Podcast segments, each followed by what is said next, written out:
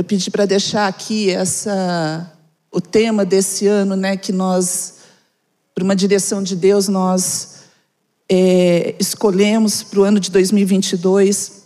Muitas vezes a gente não está falando é, exatamente sobre a palavra essência, mas eu creio que tudo que nós temos feito esse ano, Deus nos tem levado, através do Espírito Santo, a resgatar muita coisa, que com o tempo nós vamos nos acostumando e nós vamos perdendo, que é a essência de Deus nas nossas vidas. E a gente está vivendo um tempo, meus irmãos, que a gente está sendo influenciado por muita coisa, muita coisa mesmo. E muitas vezes, aquilo que é puro, aquilo que é agradável a Deus, nós acabando, nós vamos acabando deixando de lado. E nessa noite eu quero falar um pouco sobre isso. E já quero começar no, no Evangelho de João, se você tem aí, ou se quiser a, a, a, acompanhar, pelo Data Show, o Evangelho de João, lá no comecinho, capítulo 1, a partir do versículo 1, diz assim: No princípio era o Verbo, e o Verbo estava com Deus, e o Verbo era Deus. Ele estava no princípio com Deus. Todas as coisas foram feitas por ele, e sem ele, nada do que foi feito se fez. A vida estava nele, e a vida era a luz dos homens. A luz resplandece nas trevas, e as trevas não prevaleceram contra ela. Então eu quero começar essa ministração falando sobre essa passagem que eu acho muito tremenda. E essa passagem fala da personificação de Jesus, ou seja, o Verbo se fez carne. E ali no versículo 1 e 2 diz ali: Ele estava no princípio com Deus, Ele é Deus desde a eternidade. Ninguém criou, Ele sempre existiu. E o versículo 3 diz: Tudo foi criado por intermédio dele. E eu quero ler novamente o versículo 4. A vida estava nele e a vida era a luz dos homens. Gente, a essência é Jesus. A essência. Nós fomos criados. Jesus é a essência de toda a criação e é o motivo da minha e da tua existência. Ele é a essência da nossa fé. Então, quando eu começo a entender que a essência de todas as coisas está em Jesus, está na palavra de Deus, e eu começo a analisar como está a minha vida, se a minha vida realmente está sendo direcionada pela essência, e a essência é Jesus. E o versículo 5 diz assim: A luz resplandece nas trevas, e as trevas não prevaleceram contra ela. Quando nós vemos essa palavra trevas, vamos jogar aqui: trevas igual a morte. E nessa noite, tendo por base essa essência que é Jesus, a essência, a palavra de Deus, Jesus se tornou homem. Ele veio a essa terra como homem. Mesmo assim, ele era Deus. Mas ele veio para nos mostrar e nos ensinar muitas coisas. E nessa noite, quando a gente vê que a luz, ela vence as trevas. No final, eu quero que vocês entendam o que eu estou falando. Quero que você guarde muito bem isso. A luz vence as trevas. Então, quando você, se você chegasse nessa igreja aqui, tivesse tudo apagado, o que, que ia estar aqui de noite? Escuridão, treva. A hora que acende a luz, a treva continua? Não tem. Não tem como. Aonde tem treva, quando a luz chega, não existe mais trevas. A luz prevalece. E é sobre isso que eu quero falar, mas nós, eu quero primeiro começar falando de três tipos de morte. E uma delas, a primeira morte, que se chama a morte natural ou também chamada da primeira morte. E a primeira citação sobre a palavra morte está lá no livro de Gênesis, capítulo 2, versículo 15 e 17. A palavra de Deus diz assim: O Senhor Deus tomou o homem e o colocou no jardim do Éden, para o cultivar e o guardar. E o Senhor Deus ordenou ao homem: De toda a árvore do jardim você pode comer livremente, mas da árvore do conhecimento do bem e do mal você não deve comer. Por quê? No dia em que dela comer, você certamente morrerá. Mês passado, nosso irmão Sidney ele esteve aqui ministrando sobre isso. E ele falou bastante sobre o jardim do Éden e o jardim do Getsemane. E como ele mesmo descreveu, o jardim do Éden quer dizer o jardim de Deus, o paraíso, onde não existia morte, não era para a morte existir. Às vezes eu penso assim que quando eu chegar lá no céu, eu quero ter uma conversa com Adão e Eva, né? Porque realmente que mancada, né? E a gente sofre consequência até hoje da mancada deles, né? Mas ali começou tudo. A gente pode entender tanto uma morte natural como também uma morte espiritual, mas não era para haver morte. Mas através da desobediência, a morte entrou no mundo. A desobediência trouxe ela. E quando a gente fala da morte natural, se eu fosse perguntar hoje mesmo, pastor falou de dois acontecimentos tristes, duas mortes que aconteceram recentemente. Pai da Thaís também, né? É, que também a, a, aconteceu né, recentemente. Se eu fosse perguntar aqui, de três anos para cá, quantos perderam alguém que era próximo de você? Todos nós, né? Nós, como igreja, nós perdemos. Então, a morte natural, ninguém está preparado para ela, gente. Por mais que você queira me convencer que, se nós somos cristãos, nós conhecemos a palavra, nós entendemos a palavra de Deus, mas mesmo assim, naturalmente, ninguém está preparado para a morte. Nós não acostumamos com a morte. E não era para ser assim. Porque pastor Oséias fala sempre sobre isso, a gente deveria, deveria desejar morrer, porque se nós morrermos, nós estaremos com Cristo. Se somos salvos, a morte nos aproxima do nosso Salvador. Mas ninguém quer morrer. E nesses dias é, que aconteceu, e eu nem pedi permissão para a Cirleia, mas eu quero citar algo. No dia que o pai dela faleceu, eu, eu cheguei lá no velório, né? E eu vi uma coisa muito linda no velório do pai dela. O irmão dela Estava lá por um bom tempo, ele estava descrevendo a história do pai dele. A maioria era família que está lá, acho que todo mundo era família, né, Cirlei?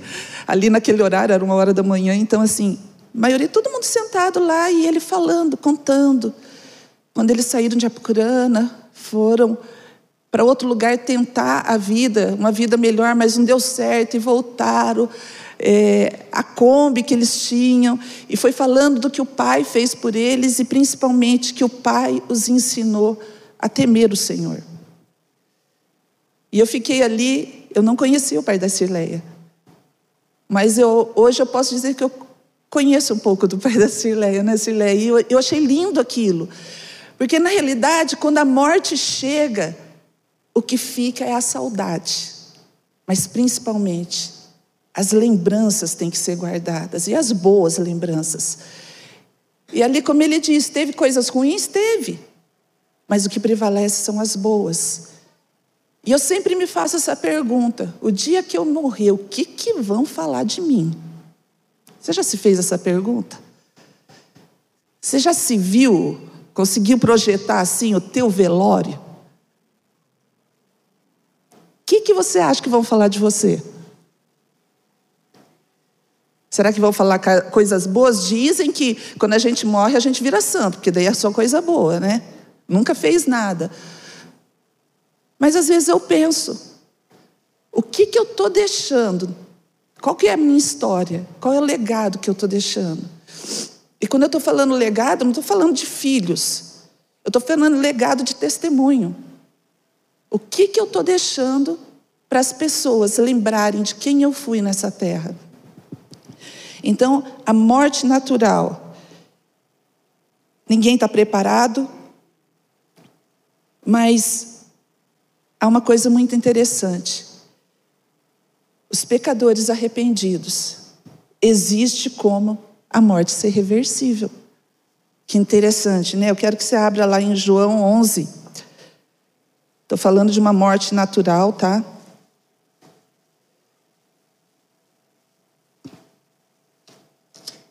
Evangelho de João, capítulo 11, a partir do versículo 20. Ali na morte de Lázaro, quando Jesus chega, diz ali a partir do versículo 20: Marta, quando soube que Jesus estava chegando, foi encontrar-se com ele. Maria, porém, ficou sentada em casa. Então Marta disse a Jesus: Se o Senhor estivesse aqui, o meu irmão não teria morrido. Mas também sei que, mesmo agora, tudo que o Senhor pedir a Deus, Ele concederá. Jesus disse a ela: O seu irmão há de ressurgir. Ao que Marta respondeu: Eu sei que ele há de ressurgir na ressurreição no último dia. Então Jesus declarou: Eu sou a ressurreição e a vida. Quem crê em mim, ainda que morra, viverá. A promessa da palavra que os mortos no Senhor ressuscitarão. Olha que coisa linda. Para aqueles que estão no Senhor, para aquele que se arrependeu, para aquele que aceitou o seu Senhor, o Senhor como seu Senhor e Salvador, há uma reversão para a morte. Nós ressuscitaremos. Se até a volta do Senhor, nós, se, se a gente estiver aqui na volta do Senhor, subiremos com Ele. Mas se não já tivermos morrido, nós ressuscitaremos. E essa é a morte natural, a primeira morte. Mas agora eu quero falar de uma morte espiritual, ou chamada a segunda morte. Em Romanos 6, do versículo 20 ao 23, diz assim: Porque quando vocês eram escravos do pecado, estavam livres em relação à justiça. Naquele tempo, que frutos vocês colheram?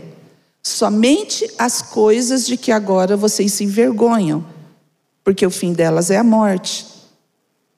Agora, porém, libertados do pecado, transformados em servo de Deus, o fruto que vocês colhem é para a santificação. E o fim, nesse caso, é a vida eterna. 23.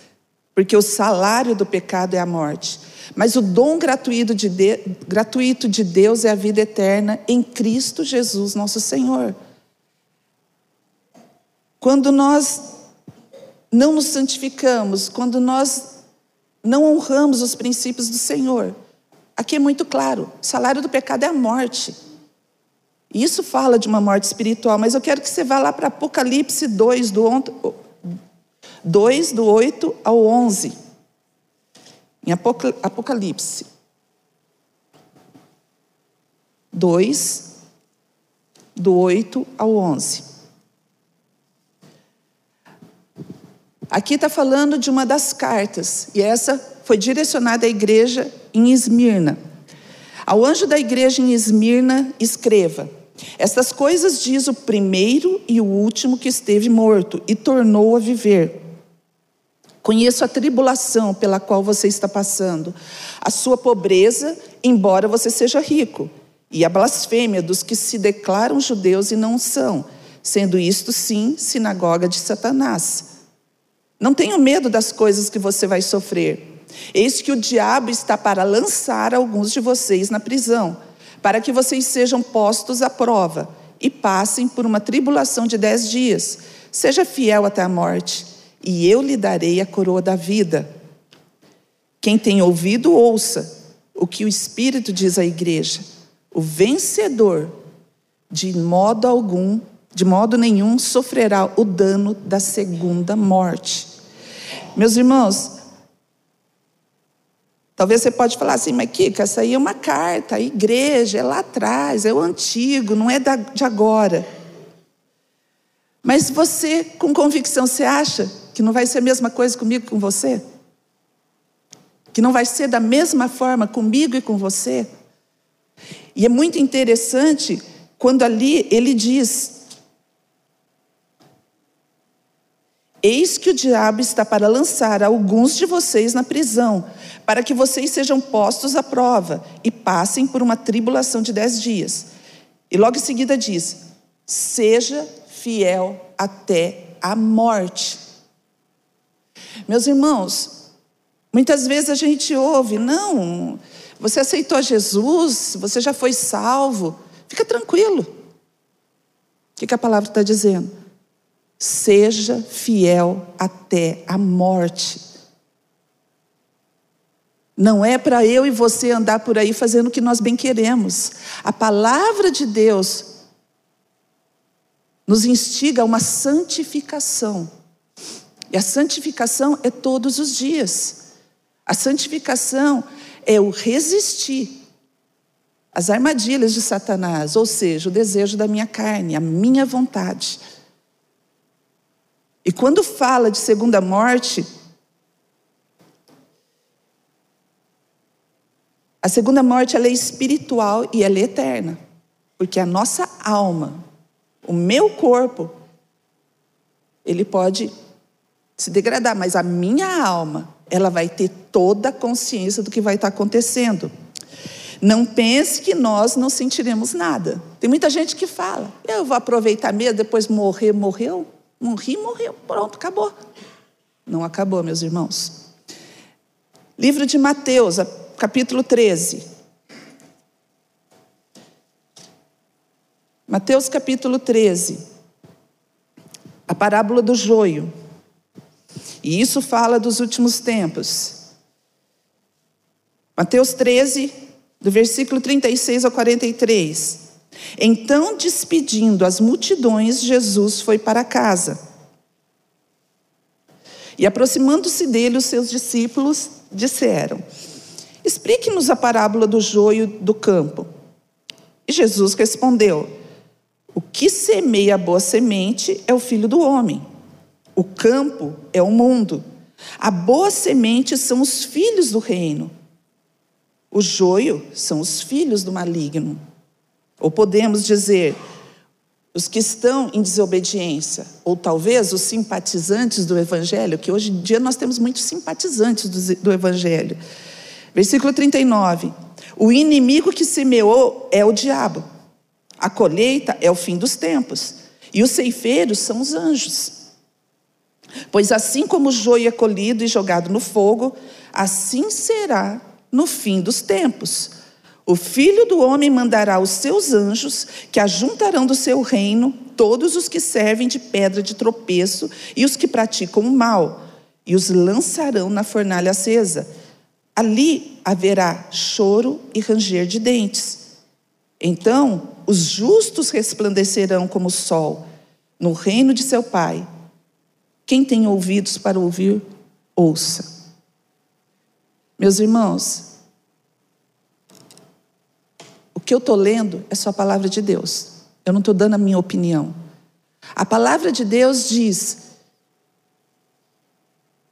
que nos últimos tempos haverá um juízo. Agora, não sou eu, não é o pastor Carlos, não é a pastora Janete, não é líder, não é o Cid, nem é o Juninho. Não é ninguém que vai determinar quem que vai ser, quem que vai, vai, vai para esse lugar, quem que não vai. Deus é o juiz. É Ele que vai julgar todas as coisas. Agora, se nós andarmos conforme a nossa vontade, pelo que eu quero, pelo que eu acho,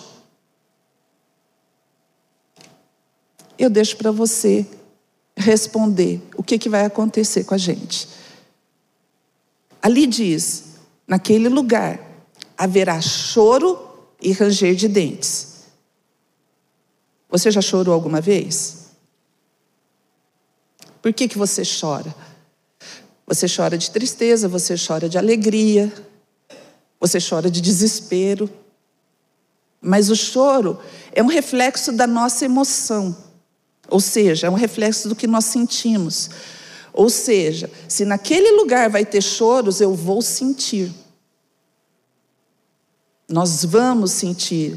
Não se engane que se você continuar conhecendo a palavra, tá?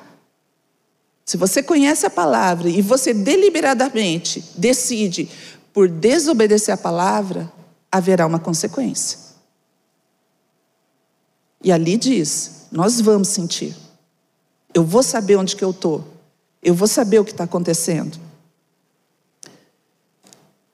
A primeira morte que eu falei, a morte natural, ela vai acontecer com todos nós. Ninguém está isento de morrer. Como eu disse, a não ser que Jesus venha antes, daqui a 100 anos eu não vou estar aqui. Eu já vou ter morrido. Por mais cuidado que eu tenho com a minha saúde, daqui a 100 anos eu não vou estar aqui. Não tem jeito. 150 anos não dá, né? É muita coisa. Quando a gente fala da morte espiritual e segunda morte, depende de uma decisão nossa. Ou você vai para um lado ou você vai para o outro, mas ela vai acontecer de qualquer jeito também. Tanto a primeira morte como a segunda. A primeira é natural, acontece de qualquer jeito, é triste, é doloroso, mas ela vai acontecer, ninguém está isento disso. A segunda, a segunda morte é espiritual e vai depender da nossa posição, da nossa decisão de como viver nessa terra. Mas há uma terceira morte. E essa morte eu quero dizer para você que ela é necessária. A terceira morte é a morte para nós mesmos. Ou morrer para mim mesmo. E essa morte ela não é uma opção. Não tem como você escolher essa morte. Ou você morre, ou você não é discípulo de Cristo. Não tem como acontecer as duas coisas. Há um tempo atrás eu ministrei para os jovens e eu fiz uma ministração exatamente sobre isso, morrer, morrer para mim mesmo. E mais do que nunca, meus irmãos, o que nós temos vivido nesse tempo, pode ser por causa da pandemia, mas há, há uma coisa de modo geral, e, e não é uma coisa da nova aliança de Apucarana, é uma coisa geral. Nós estávamos ontem numa igreja em Arapongas e eu vi a mesma situação. As pessoas, assim, muitas vezes, a igreja com muitos bancos vazios, mas principalmente as pessoas se voltando para si mesmas. O Covid trouxe isso? Trouxe. Primeiro, nós, nós voltamos para dentro de casa, foi necessário. Para nós nos preservarmos, nós voltamos para dentro de casa para cuidar da nossa saúde, para não sermos contaminados, foi necessário fazer isso. Mas o que aconteceu depois foi começou os cultos a ser transmitidos, né? Algumas facilidades que a, a mídia nos dá. Mas depois que passou isso e nós voltamos a frequentar a igreja, isso em todas as igrejas, meus irmãos, começou uma volta para o que eu quero porque eu acho, por que a igreja não continua transmitindo, por que o GC não é online, porque eu redescobri que ficar em casa é gostoso. Quem gosta de ficar em casa? Gente, eu gosto. Eu amo. Eu amo minha casa, eu amo meu sofazinho, eu gosto de assistir um filminho, com esse friozinho, que delícia que é. Né, irmão Júlio? A delícia, né? É gostoso. Agora, se eu decidir na minha vida crer no Senhor, no Senhor Jesus, permitir que Ele transforme minha vida, eu frequento uma igreja e eu digo, eu vou a hora que eu quero, porque isso é obrigação, gente. Estar na igreja, cultuar o Senhor, tem que ser prazer, não é obrigação. Não é. Eu confesso para vocês que todas as vezes que eu venho para a igreja, seja um culto de jovens, seja no domingo, seja no turno de oração, amo o turno de oração. Se você não veio ainda, gente participa. Quinta-feira, das sete às oito, a gente está ali. É um momento delicioso, porque a presença de Deus se faz, está ali, Ele está presente. Mas sempre que eu saio de casa, eu fico pensando: o que, que vai acontecer hoje? O que, que, que Deus vai fazer hoje? eu crio uma expectativa no Senhor, porque eu sei que Ele vai estar presente. E eu já venho pensando quais as músicas que serão que vão cantar.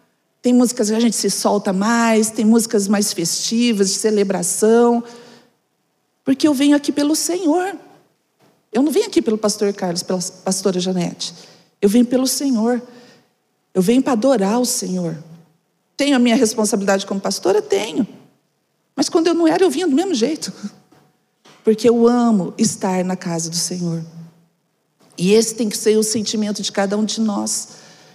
Eu não posso trazer isso como uma obrigação. E quando eu falo de morrer para mim mesmo, várias vezes já li esse versículo, gente, é o versículo da minha conversão, não tem como, Gálatas 2:20. Quem me conhece sabe que eu amo Gálatas 2:20. Logo já não sou eu quem vivo, mas Cristo vive em mim. E esse viver que agora tenho na carne, eu vivo pela fé no Filho de Deus, que me amou e se entregou por mim. Simples assim.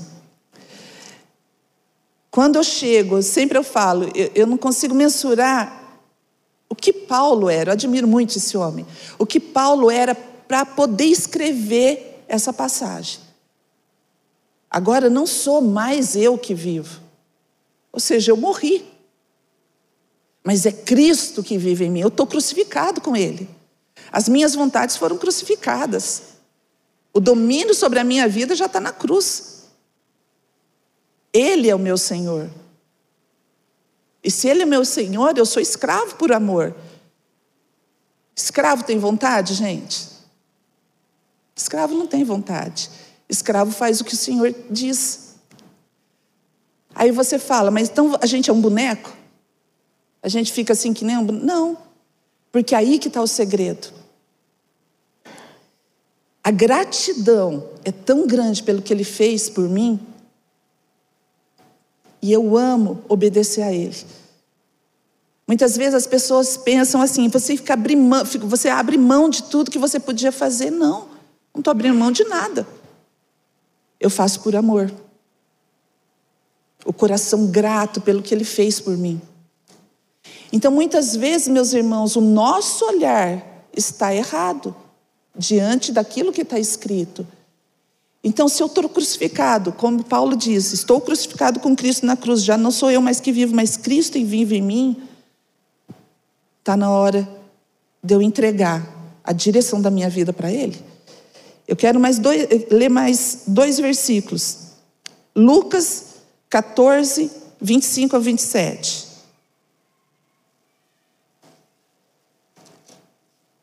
Lucas 14, 25 a 27. Diz ali condições para ser seguidor de Jesus. 25. Grandes multidões acompanhavam Jesus. E ele, voltando-se, lhes disse: se alguém vem a mim e não me ama mais do que seu pai, sua mãe, sua esposa, seus filhos, seus irmãos, suas irmãs e até a sua própria vida, não pode ser meu discípulo. E quem não tomar a sua cruz e vier após mim, não pode ser meu discípulo. Qual é a condição para ser discípulo de Jesus? Amar a Ele mais do que todas as coisas. Aqui caía demais também, né? Aí está falando de esposa, de filho. Mas é a palavra de Deus. Deus está acima de todas as coisas. O meu amor para Ele tem que ser prioridade. Quando eu começo a negociar esse amor, eu estou dividindo o meu amor por Deus com alguma coisa. E aí a gente pode acrescentar aqui, tá, suas irmãs, própria vida. Amar a Deus mais que os meus amigos, amar a Deus mais que o meu carro, amar a Deus mais que aí você completa. Mais um outro. Marcos 8:34. Evangelho de Marcos 8:34. Então, convocando a multidão e juntamente os seus discípulos, Jesus lhes disse: Se alguém quer vir após mim, negue a si mesmo, tome a sua cruz e siga-me. Pois quem quiser salvar a sua vida, a perderá. E quem perder a vida por minha causa e por causa do evangelho, esse a salvará. De que adianta uma pessoa ganhar o mundo inteiro e perder a sua alma? Que daria uma pessoa em troca de sua alma? Pois quem, nessa geração adúltera e pecadora, se envergonhar de mim e das minhas palavras, também o filho do homem se envergonhará dele quando vier na glória do seu Pai, com os santos anjos. Negue a si mesmo, morra para você mesmo. Nossa, Kika, mas essa palavra está meio difícil, né? E quando a gente fala de morrer para nós mesmos, meus queridos, quando a coisa se volta para nós, é, eu vou dar um exemplo aqui que vocês, tem gente que não gosta, mas eu só vi isso uma vez e eu achei uma coisa doida. Quem aqui já viu tirar berne de cachorro de qualquer tipo de animal? Pode levantar, gente, a mão. Tem bastante gente que já viu. Que trem doido que é isso, né? O bichinho não sai de jeito nenhum. Uma vez um cachorro que a gente tinha, um, um cachorro grande, e meu irmão foi fazer isso, e quando eu vi a força que ele tinha que fazer para aquele bicho sair, o bicho resiste. E, e, meus irmãos, às vezes a gente é que nem o Berne. A gente não quer de jeito nenhum. Se voltou para nós, não sai daqui, não sai daqui, ninguém me tira. Ou seja, eu não acho que é isso que a palavra diz. Tudo bem, mas está escrito. Não sou eu que estou falando, está escrito. Se eu não permitir que o Senhor comande a minha vida, não tem como, minha gente. Não tem como eu obedecer a palavra e querer andar pelo meu próprio jeito. Não tenho, ou é ou não é. Ou eu sou discípulo ou eu não sou. Não tem meio termo. Não tem como dar jeitinho brasileiro para isso. Ah, mas eu chegando lá no céu converso, lá que nem nos filmes, né? Converso com São Pedro, né? Aí eu vejo lá se dá para negociar o negócio. Tem negociação não, gente. Uma vez que morreu, o juízo vai acontecer. Então, como você está levando a tua vida? Quem comanda a tua vida? Ah, Kika, mas agora você está falando de que você quer que a gente fique na igreja o tempo inteiro. Não. Eu estou te levando a meditar sobre isso. Porque antes de trazer para você essa meditação, quem fez fui eu, com a minha vida. E quando a gente fala de morrer para nós mesmos, meus irmãos, a gente está falando de conceitos que nós temos, de opiniões que nós temos. Eu acho isso, eu acho aquilo. Eu acho que a igreja devia ser assim, eu não estou gostando da igreja daquele jeito, ah, eu não quero participar de GC. Aqui que você está sendo intencional, mas é claro que eu estou sendo intencional. Nós somos igreja, meus irmãos. Nós somos igreja. Nós oramos pelo Brasil Pastor Carlos, pastora Janete sabe disso. Eu tenho uma, uma opinião muito pessoal a respeito de orar pelo Brasil. E nós estamos orando pelo Brasil. Eu oro pelo Brasil. Eu amo orar pela minha nação. Mas me desculpa, um homem não vai mudar nossa nação. O Senado não vai mudar nossa nação. Deputados não vão mudar nossa nação. Eles são instrumentos que podem provocar o bem para o povo brasileiro. Agora, quem tem nas mãos o poder para levar luz sobre as trevas é a igreja do Senhor. Só existe um jeito de mudar esse país: luz sobre as trevas. A igreja avançando, a igreja fazendo. Muitas vezes a gente fica muito preocupado, ó, que a escola está acontecendo, o que está entrando na escola, o que está entrando aqui. Mas eu e você estamos fazendo a nossa parte para que a verdade entre no coração das pessoas eu estou pregando a palavra, eu estou falando o que Deus fez na minha vida, eu estou tô verbalizando o que está escrito na Bíblia, eu estou investido em todas as chances que eu tenho de levar o amor de Deus às pessoas, porque uma pessoa que realmente é cristã, eu não preciso me preocupar se lá, lá em cima está sendo aprovada leis, chegou no povo brasileiro, ela não tem validade.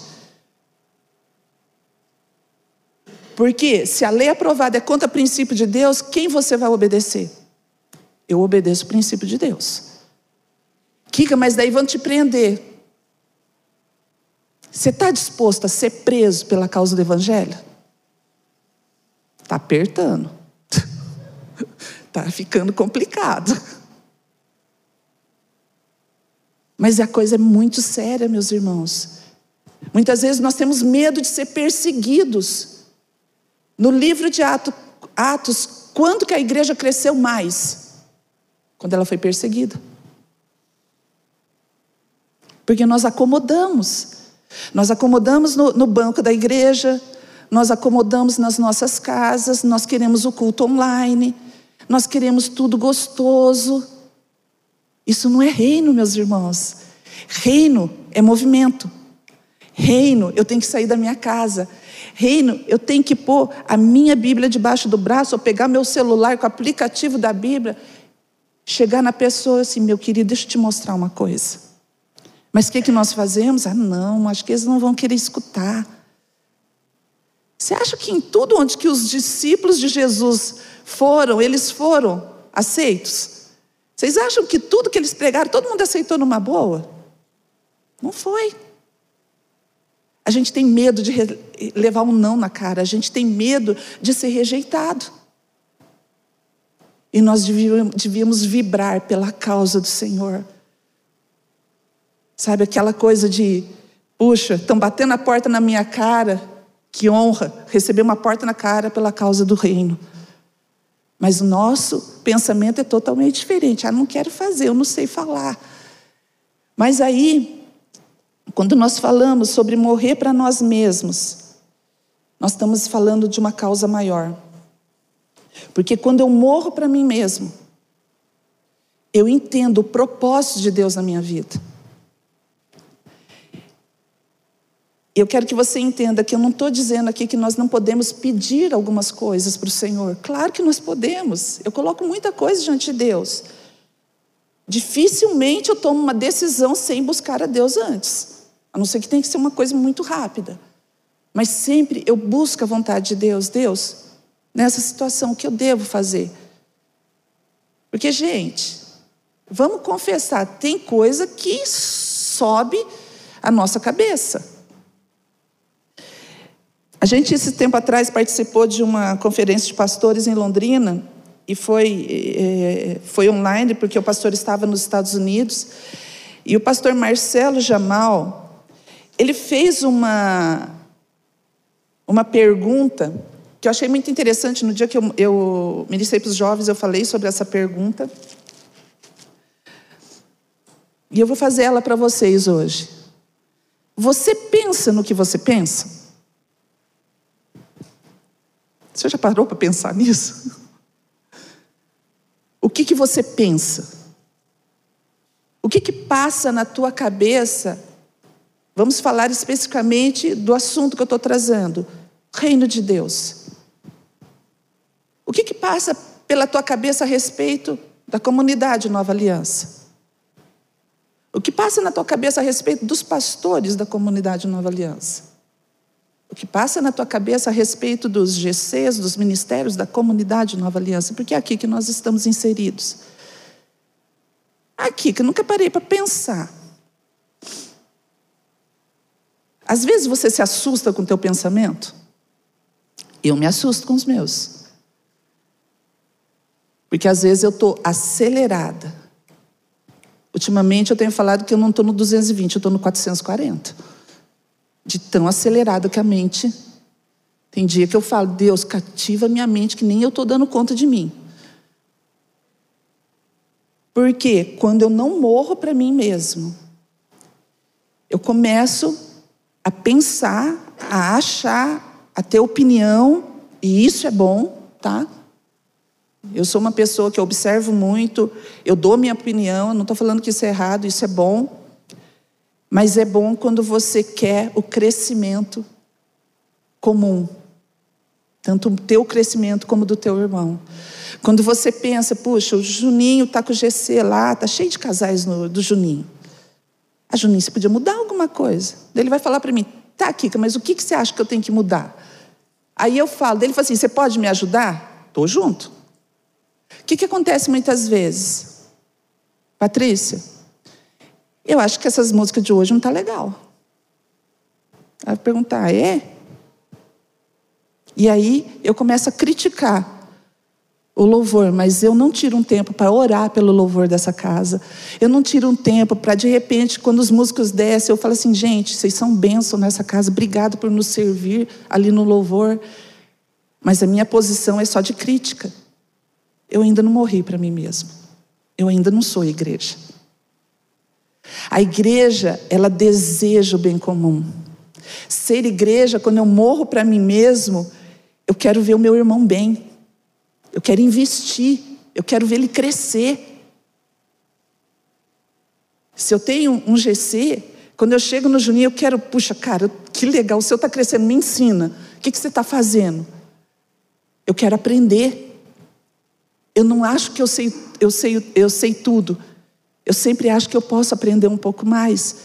Ser igreja tem a ver com perguntar. Dudu, me ajuda, ó. Preciso de alguém orar por mim. Não estou dando conta sozinho. Porque eu confio na oração do meu irmão, eu confio que ele pode me ajudar em oração. Mas o que nós temos visto, e eu não estou falando de modo geral, tá? É muitas vezes na igreja do Senhor, e agora eu estou falando de um modo geral, o voltar para si mesmo. É o que eu penso, é o que eu quero. E aí que eu preciso morrer para mim mesmo. Aí eu tenho que olhar para a palavra e entender o que é ser igreja. O que é vir para o culto e, e participar do ajuntamento dos santos do Senhor. Eu fazer parte, eu me sentir parte deste lugar, eu desejar querer contribuir para que as coisas aconteçam. Aonde que eu posso ajudar? Como eu posso fazer? Precisamos morrer para nós mesmos, meus irmãos. E aí, como eu disse lá atrás, morrer para nós mesmos fala de um propósito maior. Fala de um chamado maior. Aqui que eu não sei qual que é o meu chamado. Existe um chamado que é universal. Ide por todo mundo e pregai o evangelho. Se você ainda não sabe qual é o teu chamado, qual é o teu propósito, eu estou te dando o propósito de vida. Prega a palavra. Faça com que o reino avance. Resgate pessoas. E por que isso hoje? Por que falar de três tipos de morte? Por que falar de uma morte natural, uma morte espiritual e a morte para nós mesmos? A palavra de Deus fala sobre essas três mortes. E para seguir, ser discípulo de Jesus, eu preciso negar a mim mesmo. Tomar a minha cruz. O que quer dizer isso? A minha cruz ela precisa ser vista, porque a de Jesus foi vista. Ele foi exposto. Porque naquele tempo era isso. Carregava a cruz para mostrar: vou ser crucificado. Todo o trajeto que Jesus fez, ele foi exposto. E muitas vezes, meus irmãos, nós não queremos nos expor. Nós não queremos que as pessoas saibam que nós somos cristãos, ou evangélico, ou o nome que você queira dar. Cristão é quem crê em Deus. Muitas vezes nós temos a oportunidade, de, temos a oportunidade e não falamos daquilo que nós cremos.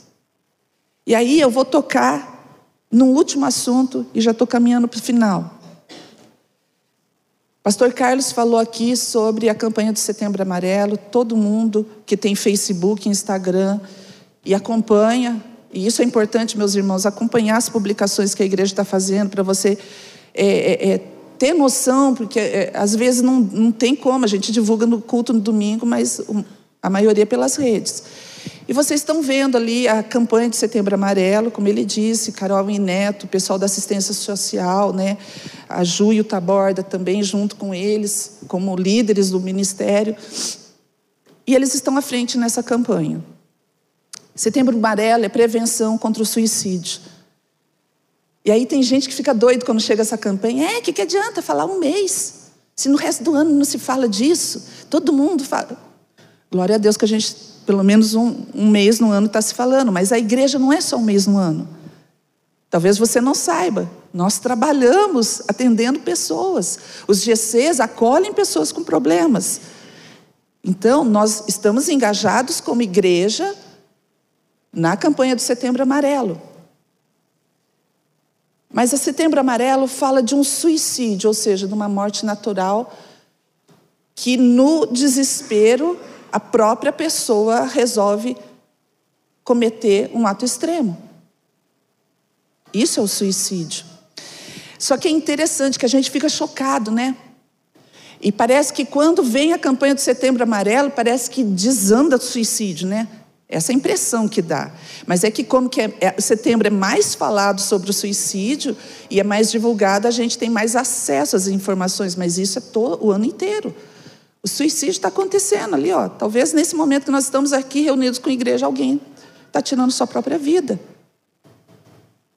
Mas a campanha está sendo feita, o que está nas nossas mãos fazer, nós precisamos fazer.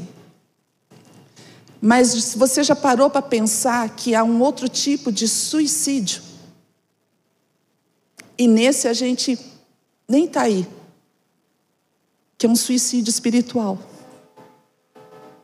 É quando nós estamos vendo pessoas se afastar dos caminhos do Senhor e nós não fazemos nada. Domingo passado, quem estava aqui viu um teatro impactante, e naquele momento, quando a moça põe a corda no pescoço e a amiga chega e resgata ela, muita gente dentro da igreja já passou por essa situação natural, meus irmãos. Muita gente. E aqui da comunidade. Eu lembro uma vez, pastor Carlos, né, seu vizinho, né, que você viu alguma coisa e que ele foi lá e conseguiu impedir. Então, isso acontece. Isso acontece o tempo inteiro. Agora, a morte espiritual, o suicídio espiritual, está do teu lado. Dificilmente alguém não tem uma pessoa perto de você, seja um trabalho, em casa, no teu contexto familiar, que está cometendo suicídio espiritual e nós não estamos fazendo nada. Nós até achamos, ah, não quer, não quer compromisso com Deus, deixa para lá. Nós não queremos nos ocupar, nós não queremos esquentar a cabeça. Mas isso, para mim, é até mais sério, porque a morte espiritual é a segunda morte e ela é eterna. E essa é a responsabilidade da igreja também. Eu e você temos essa responsabilidade. E quando eu falo de propósito, todos nós temos um propósito em Deus. Ide por todo mundo e pregai o evangelho. E para mim, setembro amarelo é prevenção contra o suicídio. Vamos lá. Mateus 28, 18 a 20. Evangelho de Mateus é o último capítulo. E ali diz: Jesus dizendo: Toda autoridade me foi dada no céu e na terra. Portanto, vão e façam discípulo de todas as nações, batizando-os em nome do Pai, do Filho e do Espírito Santo, ensinando-os a guardar todas as coisas que tenho ordenado a vocês. E eis que estou com você todos os dias até o fim dos tempos. A tão famosa grande comissão para mim é a prevenção contra o suicídio espiritual. Então, nesse mês que a gente está tão engajado com uma, uma campanha de setembro amarelo, e essa nós podemos ajudar. Claro que quando nós falamos de depressão, de ansiedade, nós temos que tomar cuidado para não espiritualizar isso, porque há, em muitos casos, a necessidade de uma intervenção de um profissional. E nós não podemos negar isso, meus irmãos. Muitas vezes, por esse preconceito, muitos cristãos não têm procurado ajuda profissional. E ela é necessária. Mas quando nós falamos de um mundo espiritual, a responsabilidade é toda da igreja. A responsabilidade é minha, a responsabilidade é tua. E enquanto você não aceitar que esse é o propósito de Deus, que esse é o chamado de Deus para toda a igreja, sendo o novo na fé, aquele que tem 20 anos na fé, 30 anos na fé, enquanto você não aceita, você também não aceita a responsabilidade. O propósito ele traz a responsabilidade para nós. Quando eu creio no propósito de Deus para minha vida, eu trago para mim a responsabilidade. Enquanto eu não trago para mim a responsabilidade, eu tenho que entender que nós ainda não entendemos o propósito de Deus. Como igreja, eu e você temos um chamado. E é o mesmo chamado para todos nós. Prega a palavra. Resgate as, a vida dos, as vidas do inferno. Gente, o inferno existe. E muitas vezes a gente não quer falar essa palavra. A gente não quer muito ministrar sobre isso, mas as vidas estão se perdendo. E nós estamos na nossa. Vou ficar em casa hoje. Está gostoso. E talvez um telefonema que você dá, uma mensagem que você manda, pode mudar o rumo da vida de uma pessoa. Mas não se acostume a ficar só mandando mensagem, tá? Mostra a cara. Bate na porta da pessoa, porque muitas vezes o que a pessoa está precisando é um abraço. A responsabilidade é minha, a responsabilidade é sua, é nossa como igreja. Porque quem transforma as pessoas é o Senhor. E último versículo, tá?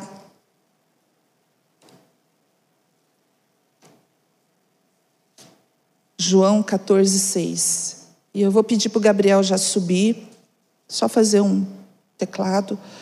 João 14, 6. O que está escrito lá? Eu sou o caminho, a verdade e a vida. Ninguém vem ao Pai senão por mim. A vida está no Senhor. João 3,16 diz o quê? Deus amou o mundo de tal maneira que deu o seu Filho unigênito para que todo aquele que nele crê não pereça, mas tenha vida eterna. A vida está em Deus. A vida é o Senhor. Como nós começamos hoje lendo João 1, Ele é a luz para as nossas vidas. Ele é a vida. Nele a vida se fez e sempre existiu. A essência, a própria vida. Deus é vida, Jesus é vida, Jesus é a essência. E eu preciso, junto com você, nós precisamos entender isso. Talvez você chegou aqui hoje, puxa, eu precisava uma palavra de ânimo, uma palavra. Eu estou te dando uma palavra de ânimo. Você não está hoje aqui por um acaso. Você não veio nessa noite por um acaso. Eu quero que você olhe para os dois lados, as pessoas que estão aí perto de você. Olha para a direita. Agora olhe para a esquerda. Olha para frente. Tem cadeira vazia aí? Tem muita cadeira vazia. Por que, que essas cadeiras estão vazias? Talvez porque eu e você, quando encontramos nossos irmãos, e aí, você foi no culto? Ah, fui, estava mais ou menos. Ah, não gostei do louvor. Ih, agora tá esse negócio de GC que já está enchendo as paciências. O que que tem saído da sua boca? O que você tem feito? E já caminhando para o final, meus irmãos, eu quero Muitas vezes vocês têm ouvido o pastor falar: olha, gente, GC agora está na mão da Kika, da Ju e do Fernando, né, Ju e Fernando?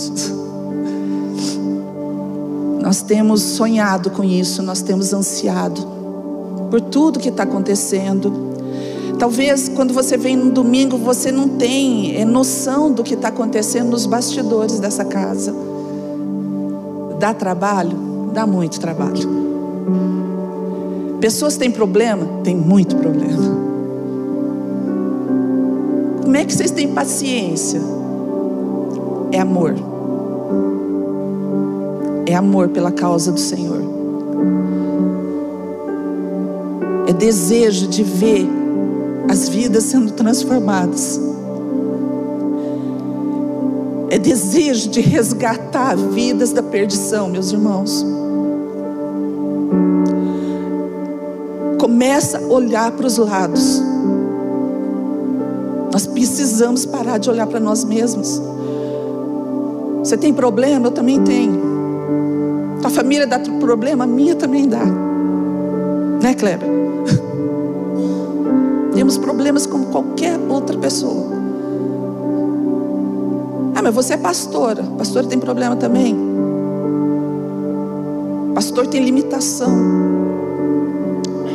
Mas se há alguma uma coisa que queima no nosso coração é o amor pelas vidas. É o desejo não de ver a nova aliança crescendo, gente. Põe uma coisa no teu coração. Quando nós falamos de, de, de, estar em grupos pequenos, é porque nós desejamos que vocês sejam cuidados da maneira como vocês merecem ser cuidados. Um culto de domingo não alcança todo mundo. Talvez você, quando vem no domingo, você é despertado ou renovado na tua fé, mas não alcança o que você realmente necessita, que é ter comunhão com as pessoas, que é abrir o coração com alguém, que é poder dizer: meu irmão, ora por mim, a semana está difícil. Ou então para simplesmente estar no GC e dar risada, porque GC também é isso, tá, gente? A gente dá muito risada no grupo de crescimento. Mas como o próprio nome diz, grupo de crescimento é para que nós cresçamos, para que nós multipliquemos, para que em cada canto dessa cidade possa haver uma casa aberta que receba pessoas. Uma casa aberta onde o amor vai ser pregado. Mas também não é só o amor. Porque as pessoas às vezes se queimam com esses grupos pequenos, porque o líder, ele é orientado não só a te amar, mas a te corrigir também. E muitas vezes as pessoas não querem a correção, elas só querem o amor. E a correção, se hoje eu estou aqui nesse púlpito falando com vocês, aqui eu fui muito corrigida, gente. Muito. E confesso para você que a maioria das vezes que me corrigiram eu não gostei. Não está na nossa natureza gostar da correção, mas ela é necessária para que possamos cada vez mais crescer no Senhor, se desenvolver, adquirir conhecimento, para que Cristo seja formado em nós. E hoje, esses grupos pequenos, nós desejamos formar Cristo nas pessoas que nós desejamos é que Cristo seja formado em cada pessoa que se achega nesse lugar. E o que é formar Cristo nas pessoas? É que eu, como cristão, eu seja o exemplo. Eu, como cristão, eu seja o testemunho vivo da palavra de Deus. Através da minha vida, o amor precisa ser visto. E mais do que ser visto, ser sentido através da minha boca, a palavra de Deus tem que ser falada. Precisamos morrer para nós mesmos. Eu não sei o que, você vai levar dessa palavra hoje. Eu gostaria que você se colocasse em pé.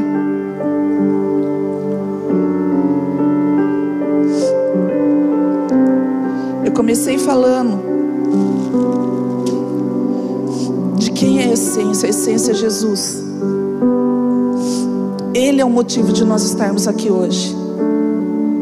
Porque, primeiramente, Ele morreu por mim por você. Olha o exemplo que Ele deu. Ele morreu primeiro. Sendo Deus, Ele morreu primeiro. E assim como Sidney naquele dia ministrou, no Getsemane, não era. Se for, eu, eu assim, eu, até esses dias a gente se reuniu, eu falei muito sobre isso. Quando fala do jardim do Getsemane, eu imagino Jesus sozinho, porque os discípulos dormiram. Mesmo eu sabendo que Ele é Deus, naquele momento Ele era Deus. Mas eu tento imaginar como é que foi aquele momento. E quem de nós nunca passou por uma situação onde você quis que a tua vontade prevalecesse. E talvez você está aqui hoje ainda querendo que a tua vontade prevaleça. Mas Jesus falou uma frase: Se for possível, passa de mim esse cálice. Mas depois ele diz: Mas que seja feita a tua vontade, não a minha. Esse é o exemplo. Senhor, seja feita a tua vontade e não a minha. Porque se a minha prevalecer, eu me perco. Nós nos perdemos, meus irmãos. A vontade de Deus tem que prevalecer em cada um de nós. Feche os teus olhos aí onde você está. Quando eu preparava essa palavra, quero que você feche os teus olhos para você não se distrair. Quando eu preparava essa palavra, o Espírito Santo ministrava algo no meu coração sobre que nessa noite, nesse lugar, algumas pessoas estariam presentes e que essas pessoas estão caminhando para uma morte espiritual. Aqui, mas isso acontece em todo lugar. Palavra hoje é palavra de alerta. Você está literalmente tentando cometer um suicídio. É um suicídio espiritual. E eu estou aqui para te dizer: não faz isso. Em Deus a vida. Em Deus a solução. Em Deus a direção. Talvez você está passando de que vale tudo isso. De que vale eu estar tá dentro da igreja, de que vale eu obedecer. Talvez naturalmente você não está percebendo o peso de tudo isso. Mas nós vivemos para o que nós vamos colher na eternidade. Nós não vivemos para esse tempo. Nós vivemos pela eternidade. Quando eu falo de como igreja, nós precisamos nos posicionar para resgatar vidas. Eu estou falando de uma recompensa que nós vamos receber na eternidade. Porque haverá diferença naquilo que você fizer, naquilo que você correspondeu ao que Deus colocou na tua mão. Haverá uma recompensa. Deus está colocando vidas nas nossas mãos. Deus está colocando vidas na tua mão. Não desperdice a oportunidade. Não vire as costas para essas vidas. Prega a palavra, mesmo que for para você receber um não na cara.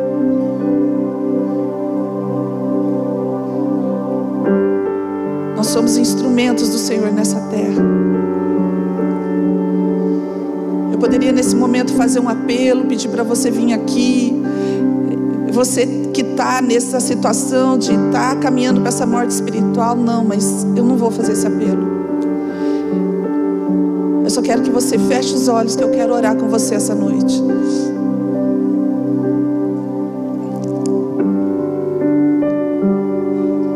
Pai, tudo que eu falei nessa noite, Senhor, foi simplesmente ler a tua palavra.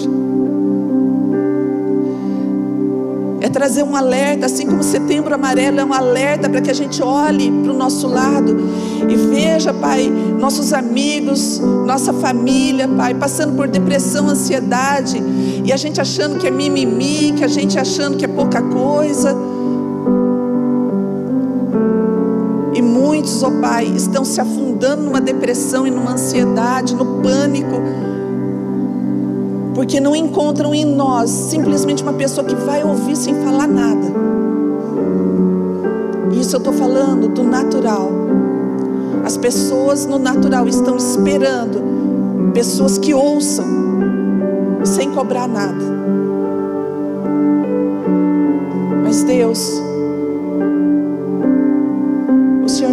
Trazer também uma morte espiritual.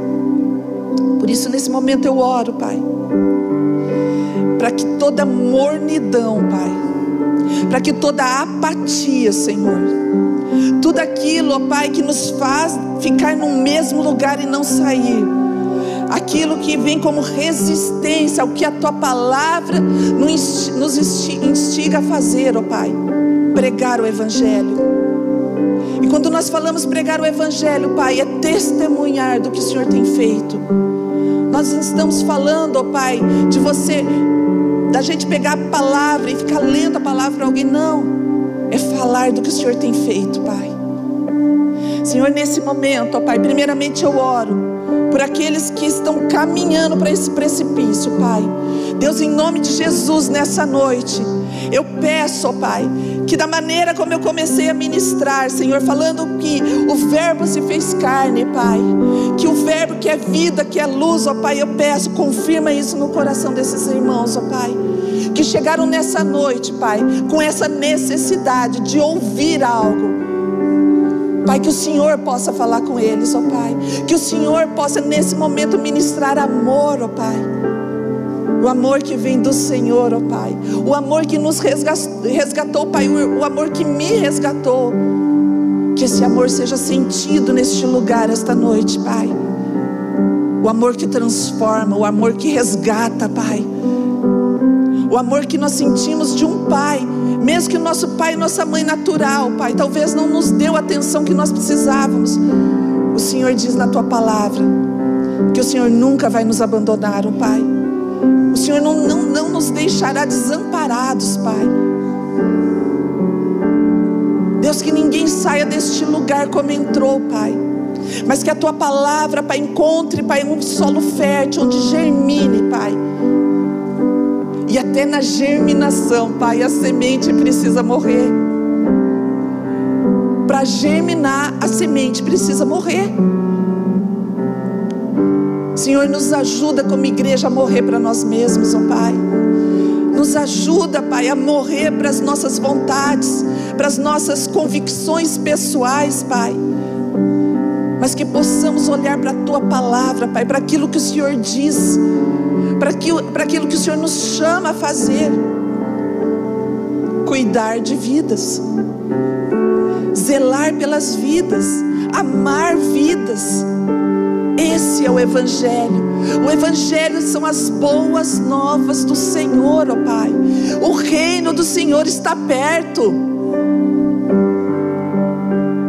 Pai, pregar a volta de Jesus, alertar as pessoas. A volta do Senhor vai acontecer? Aonde você vai estar? Qual é a tua decisão? Pai, nos dá ousadia para falar do teu nome, Pai. Tira todo medo, toda insegurança dos nossos corações, Pai. Mas que possamos tomar uma posição.